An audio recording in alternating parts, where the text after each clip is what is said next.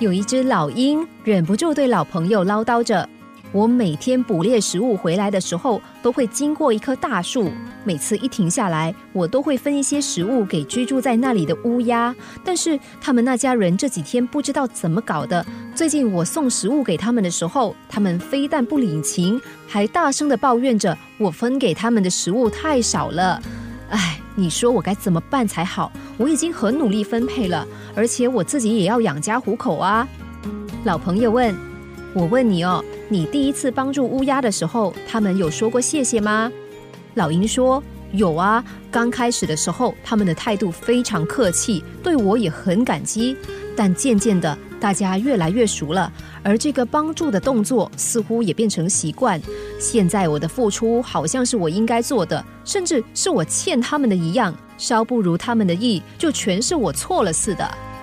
朋友摇了摇头，笑着说：“的确是你错了啊。”老鹰生气地说：“为什么是我的错？明明是这群懒惰的家伙白吃白喝，还不知道感恩。”老朋友说：“我指责的是你那过了头的善心。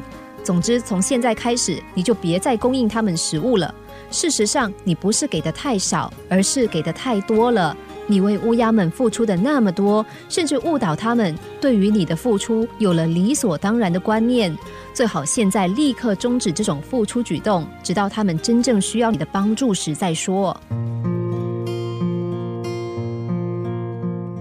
所谓的烂好人，大多像故事中的老鹰一样，喜欢把别人的责任也揽在自己的身上，直到帮忙成了习惯，人们原有的感激之心就会换成了理所当然的态度。烂好人这才知道醒悟，原来的好事竟然成了坏事，善心的帮忙竟成了自己沉重的负担。如果不希望自己的善心被白白浪费，就不要滥用同情心，伸手帮忙也要量力而为。发现自己力不从心的时候，就要懂得放下身上的重担。我们常常说救急不救穷。即使解得了燃眉之急，也不可能照顾他们一辈子。未来的路还是得靠他们自己走下去。别再让好心坏了事，一旦同情过了头，害人也害己。这是故事中的最终旨意，也是助人的正确态度。